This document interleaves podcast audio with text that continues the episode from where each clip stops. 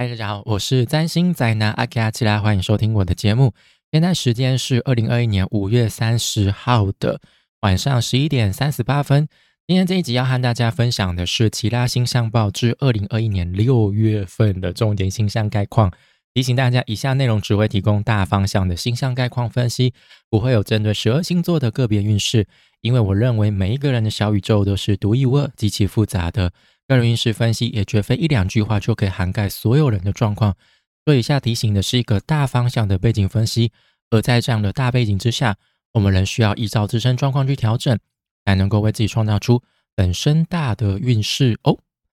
好，不知道大家五月份过得怎么样？我虽然说今天三十号了，但是再一天就要五月份就要过了。那五月份我觉得就是前阵子发生的射手月食，我觉得还蛮有感受的。因为我我的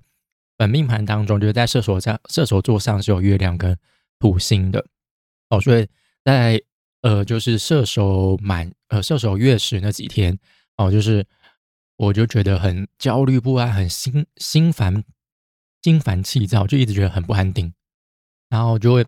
因为呃我的射手宫位对应到是我的九宫，所以那个是跟专业知识有关的宫位，所以我就会觉得说。我好像觉得自己的所学专业好像还不够哦。那当然，这射手月是它象征的是它是超级满月嘛，所以它应该会是在这时候有一个很大的结束。那我觉得反映在我的现实生活当中，我会觉得说，好像就是是时候把某一些东西该做一个整合。该把那些不不必要的东西全部去放掉，然后把一些需要的全部把它给弄起来。我觉得有点像是，呃，我其实最一开始是学现代占星的，那我就是去年应该是前年前年开始，我就开嗯对前年前年开始就开始学古典占星。那当然这势必是会需要很大的磨合。那我觉得可能一直到最近学到现在，我开始觉得。古典占星有一些心得了，有一些感觉比较上手了。那我觉得可能真的是是时候要把现代占星那一部分把它给放掉哦。就是原本是想说要双刀流，但是我觉得现占真的对我来说目前存在太多的疑惑。我觉得与其拿在手上用的不顺手，那不然不然就干脆放掉。所以我觉得可能就是在更加。精进在古典占星这方面的专业上面哦，因为古典占星的世界真的很大很深，这水超深的，一进去就回不来了。但我觉得学到现在，我有一个很大的心得，就是，但我觉得是，如果你是有持续在钻研占星的人，持续对这一个学问有保持热忱的人，你如果一开始接触现占的话，我觉得到最后都会去学古占。因为现占真的太多问号了，就放在那边，然后也很难跟你去说明说为什么。但是你回过头来去学古占的话，你会发现古占的设计都是很有逻辑的。当然，可能有一部分可能是因为文献目前还没有被反映出来，或者是失传，他没办法去解释为什么。但是，比如说像风位的架构啊，风位字的划分啊，为什么这些？你回过去追溯古代的内容，都可以找到明确的答案。但是现在他就是只会告诉你，就是这个样。那我觉得这部分，我觉得是我没有办法接受的，所以我就觉得，嗯，那真的是时候，就是好好走在下定决心走在古战这条路上了。对，那我觉得这是这一次射手月食带给我来很大的感受，就是我觉得对那种。所学专业领域的那种焦虑不安，我觉得有很大的感受。那再来就是我们的重点啦，就是我们六月份的星象概况。那按照惯例，就是我们会先总览一下，先报报报报唱名一下，就是这个月会有哪些重点星象。那首先是呃六月二号这一天，金星会进入到巨蟹座。那再是六月十号。那这一天呢，会发生我们的日食，那是发生在双子座上。再是隔一天，六月十一号，火星会进入到狮子座。那再是六月十五号，这一天呢，就是有今年的主轴相位又会再次发生，就是我们的土星跟天王星形成四分相。那在是六月二十号这一天呢，木星会开始逆行，在六月二十一号太阳进入到巨蟹座，但是六月二十三号，呃，大家很熟悉哦，就是不顺的不顺的万恶资源水星恢复顺行了。那再就是六月二十五号这一天满月会发生在摩羯座，再是六月二十六号，那这一天就是冥呃海王星逆行啊。那再是最后就是六月二十七号，金星会进入到我们的狮子座。好，那首先是六月二号，金星进入到巨蟹座。之前金星在双子座，就是我们在学习上、沟通交流上就会带来一些乐趣哦。那它在二号进入到巨蟹国度，那金星就是关于我们的个人价值、享受、关于人与人的连接。那巨蟹座是关于感受、需求、安全感，是比较情感层面的。那当金星巨进入到巨蟹座，它就会随后就会和位在双鱼座的木星形成三分相。哦，所以这是一个两颗吉星顺畅的结合，就有点像是阿基师曾经所说的。咻几的就滑进去了，摩铁那样的顺畅，会是相当湿润、相当讨喜的，甚至是一组情感丰沛、充满感受性的香味。那我觉得就有点像是刚好疫情还是状况还是没有很乐观，就是还是很严峻嘛。哦，那大家还是就只能待在家里嘛。那也许金星在巨蟹就能够帮助我们挖掘出更多待在家中的乐趣享受，哦，打造舒服的。居家舒适圈哦，让居家生活充满美感哦，充满享受，不会觉得说好像被困在牢笼一样那样子的无聊无趣。像是很多人其实一开始就觉得 work from home 就是在在家工作，就觉得一直进不了那个工作的状况，因为没办法公私分明。你可能书桌后面就是床，就是可能大家可能有的人是在外租屋，可能房间比较小，对，一躺一往后倒就直接躺在床上那种感觉，但。但是你他又不能办法出门去，比如说咖啡厅工作什么，就还是只能在家里工作。那但是有的人就会尝试去想办法去在狭小的空间当中，让自己产生上班的感觉。比如说有人在家也会打扮的像是出外上班一样，就区隔出办公办办公空间。那可能就是打扮，就是比如说会换衣服，换平常上班会穿的样子，然后会化妆。去营造出那种进入工作状态的仪式感那我觉得这也可以说是一种乐趣嘛，因为你可能平常觉得在家就是要放松、要舒服，但是你现在必须要适应环境去做这样的改变。那你当然不能觉得说哦，这是一种很义务性的，那你势必从当中找到乐趣，比如说去借此去装饰一下房间的布置啊，就装潢那些的，让它美化一下。或许你可以觉得说，哎，原来在家工作其实也是可以有一些享受的，也是可以有借由环境的氛围的那个配合，让自己进入状况，这也是一种小巧思。那我觉得就是金星在巨蟹加上木星的帮助，就是会让我们开始享受宅在家中的一切。就是原本那些有不习惯甚至排斥的人，就会开始知道 work from home 的好处。也许就是某一些很传统的老板，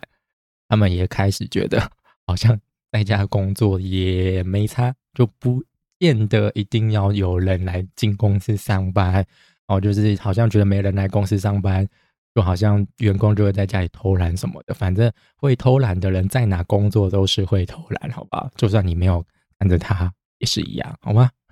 那金星进入到巨蟹座，其实他在白天的时候会是比较舒服、有力量的啦。哦，那他在晚上的时候，可能相较之下力量就比较没有那么强。哦，那再就是六月十号，那我就砰砰砰，我就跳了八天，来到六月十号。那这一天呢，会发生月食。哦，那是发生在双子座十九度。那这一次月食其实就是新月嘛，那就是超级新月的意思。就上个月是射手，啊，不是，这次是日食，不好意思讲错，是日食，更正一下口误。哦，那日食也就是新月啊，所以就是超级新月的意思。那上个月是月食发生在射手座，那是超级满月的意思。哦，所以影响其实一样会比一般的新月来的大，也来的重要。那最多可能会长达一年或者是半年。哦，那新月的意涵就是从无到有的过程，代表事情会从此时此刻开始酝酿，会是一个特别重要的开端，就像故事开始翻到了下一个新的章节。上个月故事结束了，就是告了，就是一个章节结束了，那就是 the end 那个字幕出现了，那接下来就是一个新的开端了。哦，那。满月和新月的关系，我觉得就有点像是一抓一放一样，就是满月有点像是放掉，那新月就是开始抓抓东西、抓走之类的。那一般就是如果是满月的话，一般满月就是结束的事情，我们可能就是一只手就可以放掉的那种规模，就是可能是很小的事情。但如果是超级满月，就月食的时候引发的，可能是我们需要两只手放掉的事情哦，就是那种我们。规模很大的事情就会在这时候告一个段落，所以相反的，一般新月就是一只手可以抓住那种事情的规模哦，就是我们会在这时候展开一个小小的开始，小小的开端。那月食就超级新月嘛，会是我们会用两只手抓住的那种程度的一个很大的开始。那这一次月食也而不是月食，这一次日食一直讲错，这次日食也呼应着就是上个月的射手月食。他们会串起一条，就是射手双子轴线，因为他们两个星座其实是在彼此的正对面，会更加加强我们对于周遭环境的适应力。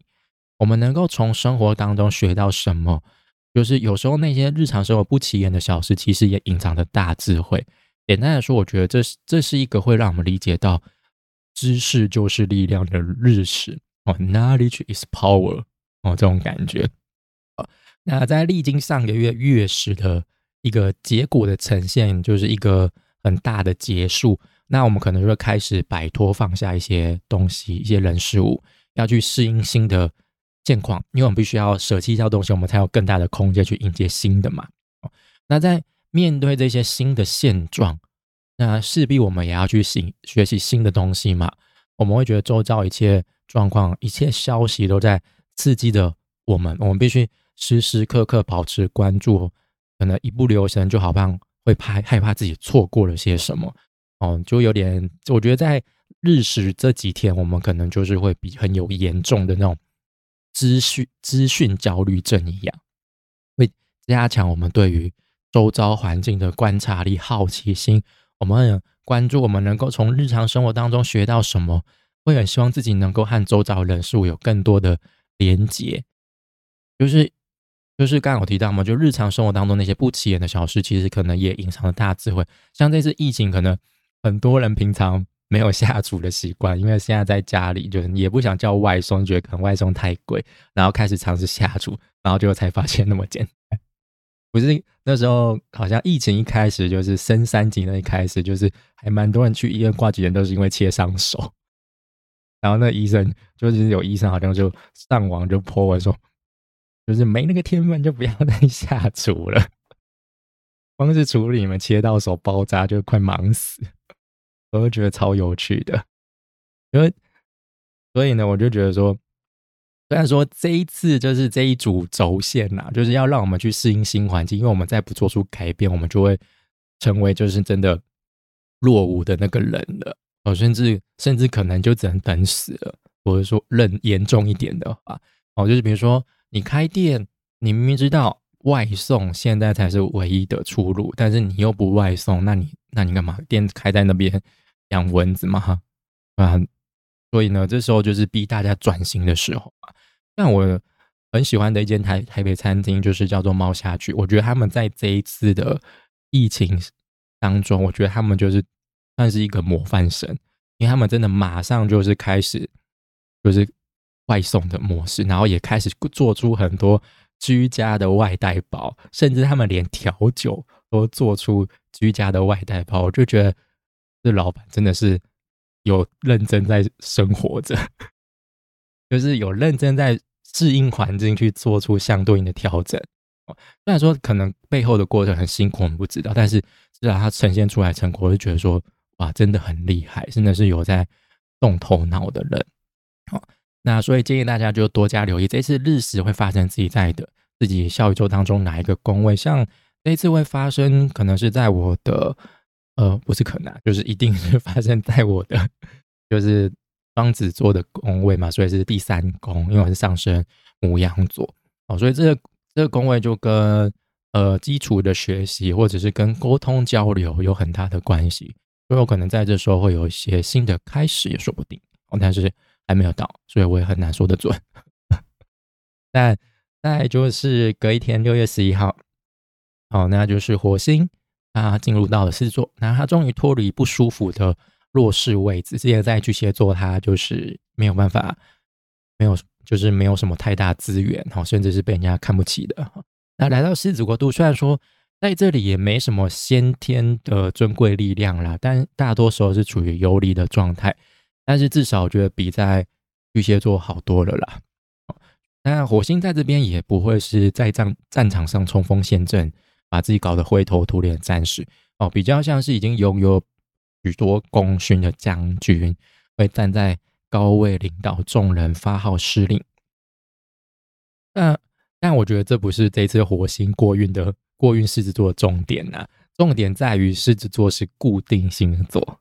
还记得我们今年很大的一个相位主轴，土星跟天王星的四分相，就是发生在固定星座上。所以呢，同样是位在固定星座的水瓶有土星现在在那边，那一样是固定星座金牛现在有天王星在那边。哦，所以火星火星过运在这边，就会跟这些行星产生是呃产生连接哦。也就是说，这一次火星在狮子国度，我觉得它会带来引发很多的重头戏。对，它可能会发号一些让人意想不到的命令。哈，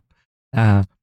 哦那我觉得首先就是跑得很快的月亮，因为月亮就是两天半走一个星座嘛，所以月亮无论如何就是在这个月当中，大概是在二十号左右吧，它就会走到一样是固定星座天蝎座。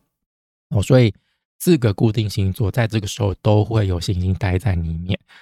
虽然说这一次不会引发精准度数的固定大十字哦，这个相位格局啦，但是也会让固定能量在这个时候变得比较明显哦。因为虽然说没有精准度数，但是他们还是会有所谓的整星座相位的关系哈，就彼此还是看得到对方。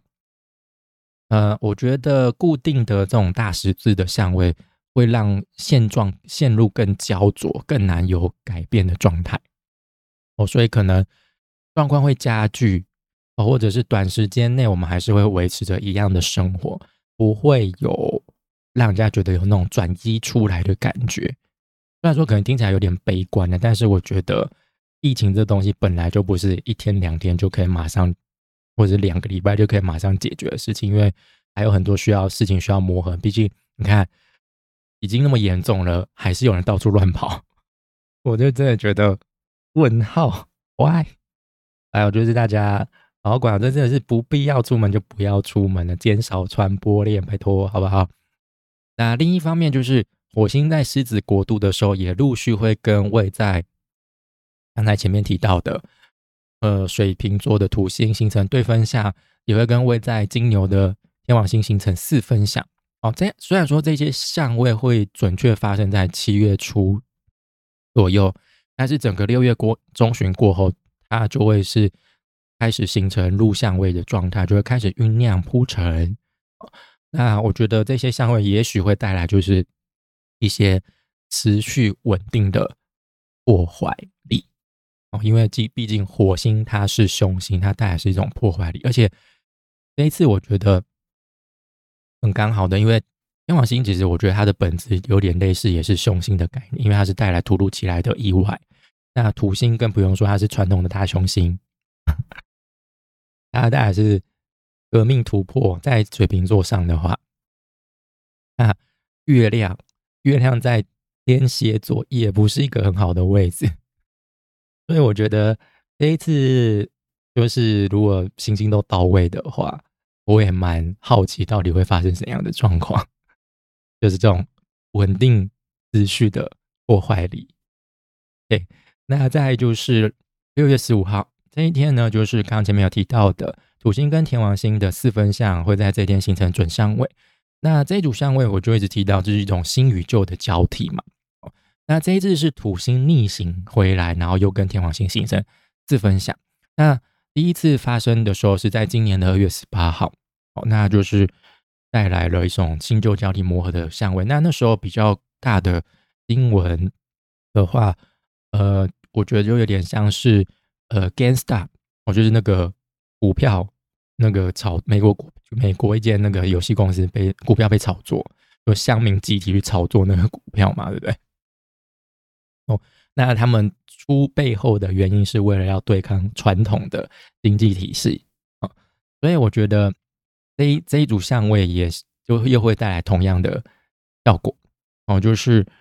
呃，也许我们过去那些所习以为常日常会面临很激烈的动摇哦，但是这一场震动，我觉得就有点像是一场快闪行动，就是我忘记几年前就是。有一阵子很流行快闪嘛，就是大家忽然就开始跳起舞 那种，在街上跳起舞那样，就是一群志同道合的人就忽然聚集起来，要改变什么，要去冲撞冲撞台传统体制，嗯，要去冲撞传统体制。那也许当下我们会觉得很有感，会紧张说，哎，是不是什么要要被改变了？哦，的确，现状会因此有有一些突破，有一些改变，带来一些震撼冲击，但。呃，就像我刚刚所说的一样，这是一次快闪行动哦，可能我们还没反应过来，事情就结束了，翻过水无痕，跟梦了无痕，就一切都来得太快，就像龙卷风一样。但我们事后回过神来，去看那些改革过的痕迹，我们可能就会不禁去回想，说到底是怎样的状况可以造成这样的结？这就让我想到，就是以之前的。太阳花运动，就我想当时一定没有人会料到事情会发展成那样，一切都来得很突然啊，也很快速的改变了一些什么，冲撞了一些体制，而且很多人很有一有一部分很大一部分还是在那时候觉醒。所以呢，这一次普天四分也会，我觉得也有一种就是敲响警钟的效应，就是这些改变也会让有人开始觉得哦。因惊醒了，惊觉了一些什么？那反映在个人层面上，这一次这组相位是发生在金牛跟水瓶座十三度上，所以如果你的小宇宙本命盘当中有固定行星，而不是固定行星，有行星落在固定星座上这个度度数区间，那加上容许度就前后一度啦，十一度到十三度，哦，这区间就特别留意这组相位所带来的影响，哦，就是可能。会引发一些重大的改变，就杀得你措手不及，让你整整个人清醒过来。当然过程不会太好受啊，必必须要跟新的跟旧的之间必定是要去磨。但是这是会冲带来很大的张力，很大的刺激。哦，如果你有渴求于改变现状的人，我觉得这会是一个帮助。那当然，对于那些想都没想过要改变的人，会是一个很大的冲击。那在就是六月二十号这一天呢，木星会开始逆行。那这次会从双鱼座两度开始，那中间会在二月，呃，不是二月，中间会在七月二十八号逆回水瓶座。哦，所以上哥有说到嘛，这次木星进双鱼座就是一次小小的探路啦。哦，那就是先去试一下水温，那随后就大概在七月底的时候又回到水瓶座。哦，那一路就会到一呃十月十八号才恢复顺行哦，所以我觉得这一次逆行算是一次很关键的转折啦啊，因为木星在水瓶座的旅程其实还没有结束，它还有许多留在水瓶国度的代办事项等着他回头去处理。那这些事情可能都是我们之前就开始的哦，可能就是已经可能有些是已经完成的，又或者是有一些是做到一半的。那加上水星五月底也开始逆行，所以这种重新回头回顾、重新再来一次的感觉就会特别明显。所以我们可能就是会重新检视，我们是不是有哪边冲过头了，哪边太过于过度乐观、缺乏危机意识，或者是变化的太大了。这些我们可能就要回过头再重新去描绘一下，去把不要只是只有一个概念而已，可能要具体去落实下来，然后再重新去评估，然后可能会引发这样的状况。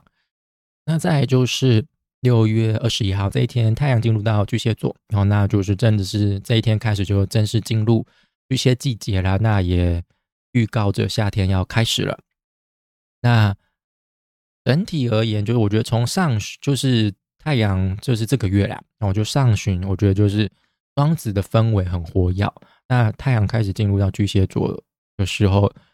呃，氛围就会比较转为比较居家被动的。我们会开始关注在意跟家有关的人事物，好像是疫情限制所带来的日常需求，或者是因为大多时间我们都跟家人相处在一起，起床就跟着大。家人大眼瞪小眼，平常可能还可以出门给彼此一些空间，但这段期间可能就是很多跟家人相处上的一切大小事情都会被放大。就没有想到他有这样的习惯，没有想到我出门的时候他在家会这样，然后之类的。这时候在这时候就是很像是照妖镜一样。那不过呢，就是在二十三号的时候，太阳会跟木星形成三分相哦，那就是不错的一个相位啦。哦，就是我觉得木星或是会加强放大这些跟家居家有关的人事物所带来的好处，让我们比较不容易往负面的方向去想，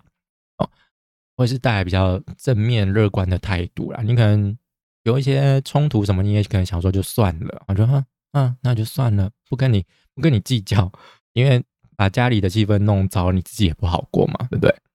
那还不如就是。和平相处哦，就是呃放宽心胸哦，大家一起共度这个充满局限的疫情期间。虽然说还不知道持续多久了。那再就是二月二十三号这一天呢，就是呃水星就转为顺行啦。那就我觉得在水星逆行期间，就是我们会去反思之前在双子座可能我们有一些沟通交流上的失误。或者是我们可能在学习上哦有一些比较不明就里的不地方，那这时候睡醒之后，我们可能就要再重新去收拾残局啦。那可能也有些人可能就是在水星逆行期间会做出一些调整。那这个是睡醒顺行之后呢，就可以试着去把它尝试落实下去。好，那再就是六月二十五号，呃，摩羯满月。哦，这一次满月发生在摩羯座上，会是在。摩羯座的三度，那这个满月会是一个以目标为导向的满月哦。也许我们在之前新月时期所立下的目标，说展开追寻的目标，会在这时候出现在我们的视野里面哦。就像你长跑、慢跑，跑到最后，终于终点就在你前方两百公尺处哦，终于看到那个山头了哦。就是漫长的慢跑过程、登山过程，终于要到一个段落了哦。终于看到那该死的。你跟你讲说，到底还有多远？到底还要多高？到底还要爬多久？终终于在这时候可以看到它的尖尖的头了。那加上这次满月，太阳跟月亮之间其实是有木星的参与哦，所以这是一个舒服柔和的满月。就是普通月呃月亮在摩羯座，其实会是一个比较没有什么情感的状况。那我觉得加上木星，因为木星会跟月亮形成六分相。会跟太阳形成三分相，所以我觉得会比较缓和。月亮在摩羯座那种比较以目标为导向、不近人情的状况。除了我们会让会除了会让我们对这一次登山过程很满意之外，同时也会鼓励着我们，就是追寻目标，继续下去，不要放弃做梦。然后那配合就是这一次木星是在这时候是已经是在逆行中的状态了。哦，也许可以去重新追寻过去那些曾经放弃的梦想。哦，也许是因为你觉得人生在这个阶段你已经很 OK，你觉得你已经达成阶段性的目标了，接下来就是被安逸的过了，那开始有更多的闲暇时间可以追求了。又或者你单纯只是只能关在家里，所以时间很多，不管怎样的理由都好，人生有目标理想总比人生没目标理想飞在那边好吧。所以呢，这个满月呢，虽然说可能一个阶段性的任务告一个段落了，别忘了一三还有一三高，还有别的山等着你去征服啊。那再来就是六月二十六号这一天呢，外外行星的哦，就是三王星之一的海海王星也加入了逆行的行列。那会从二十六号开始，一直逆行到十二月二号，那大概五个月左右了。那这次从双鱼座的二十三度逆行退回到二十度，哦，那一样，就是因为古典占星其实不太看，应该说有完全不看啦，根本没有三王星的地位。但就是当然以现在的角度来看，就是它在对于世俗占星这一块还是有他的重大的影响力。哦，那但是我觉得还是不要过度放大，因为。我觉得现在有个很矛盾的地方，就是三王星他们说是世代世代行星哦，就是主要是针对世代的集体潜意识的影响，对于个人不会有直接明显的影响。但是你会发现，还蛮多现代占星师，他们很常把三王星做就是套用在个人的解读上。那我就听到一个很有名的那个。星座专家就说：“哦，因为你的五宫有这一颗天王星哦，所以你遇到的恋爱对象都会是怪咖。”我说：“啊，我就跟你们提出的概念是完全是相矛盾的嘛？别人就说不会对客人有个人有太直接的影响，然后现在又说个人 就是会造成你的恋爱运怎么样怎么样？对，问号哦。那我觉得个人就是，除非他跟你的本命盘当中的。”行星有紧密的相位连接，那才需要特别去留意。那如果没有紧密的相位连接，那就 let it go，就不用放在心上，好不好？所以这一次是从二十三度退回到二十度。所以如果你有行星是在呃变动星座上的话，哦，那就是双子、处女、射手、双鱼哦这些在这住住区间的话，可能就多加留意一下。哦，那海王星逆行带来的影响，我觉得就像。海水退去，谁还穿着裤子没有啦？就是梦醒时分的时刻啦。哦，就是那些你曾经觉得美好梦幻的人事物，你开始看清楚了，哦，开始要醒来了。好，那再就是六月二十七号那一天呢，月底了哈，就是金星会进入到狮子座。哦，那上个月进入巨蟹座，那月底就马上又进入到了狮子座。哦，那就是我觉得金星进入到狮子座，就除了它会加强就是狮子座所象征的固定能量之外呢，我觉得呢，呃，除了除此之外呢，就是在这边它也会逐渐靠近，就是已经在狮子座的火星，跟它形成合相。金星刚前面有提到，它象征欢愉、享受、价值、人与人的连接。我这其实这部分我是指社交啦。那欢愉就包含那个另一方面的人与人连接，那和火星所带来的冲突破坏都会在这边同时上演。那金星在狮子，我觉得它就是会带来那种很高调性、很贵贵妇级的享受，哈，就是很主流的那些享受欢愉。但是你太高调，树大招风，一定就是会引其他人的白眼、批评，正是甚至是很激烈的仇富。好他们想说啊，都已经疫情期间了，你还那样子是怎样啊？是看不起大家是不是？就啊，就让想到，嗯，就是最近的新闻，就是就是某一个台北某一个贵族私立学校，就是明明大家疫情当中就规定不能举办毕业典礼，然后还办毕业典礼，那那时候就是很多人打电话去反映啊，去阻止啊。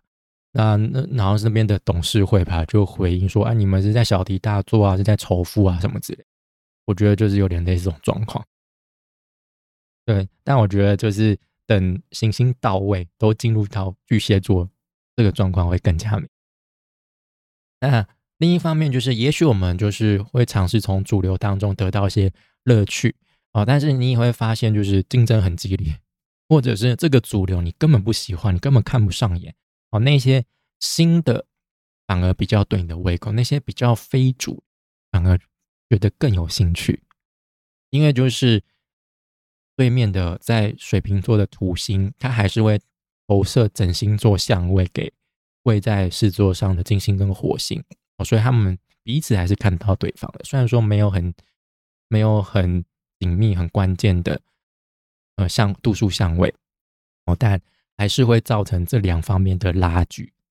一方面，你可能觉得说，哎，主流好像比较能够受到关注；但另一方面，你又觉得说，可能非主流也许搞怪一点、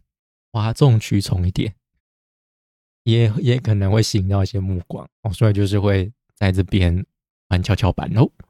好，那以上就是这个月的重点星象概况啦。那我觉得这个月就是延续上个月的射手月食，那加上上旬的双子日食，会再次提醒我们要适应周遭环境哦，是一件很重要的事情。那再加上土星跟天王星的四分相又再次来袭，一场盛大的震荡又会上上演，然后就是不知道这一次哪一些传统又会受到挑战。那下行。下旬，台湾国语下旬木星逆行会让我们开始回头去完成那些木星水平时期的代办事项。哦，那在固定能量，我觉得这个月我觉得就是固定能量很旺盛嘛。哦，那也许我们觉得事情没有缓转圜余地了，但我觉得也许这是宇宙就是要告诉我们要试着放低姿态，觉得跟环境妥协，妥协是比较。比较不好听的啦，就是学着去适应环境，而不是一直坚持己见，不愿意改变。哦，我觉得这这不只是这个月的重点，我觉得这是今年很大的一个主轴啦。哦，那就祝福大家能够在疫情当中还能够开心的过活，就是找到乐趣啦。我觉得还有有，我觉得真的要拜科技所赐，真的。就要是没有网络的话，我觉得现在大家应该一顿闷死了，好不好？现在因为就是至少还有很多东西可以，我们可以透过线上的方式去得到，所以呢，感谢时代的进步吧。好了，那以上就是二零二一年六月份的呃其他星象报。那如果你喜欢我的内容，欢迎分享给你的亲朋好友们，让大家啊让更多人认识我。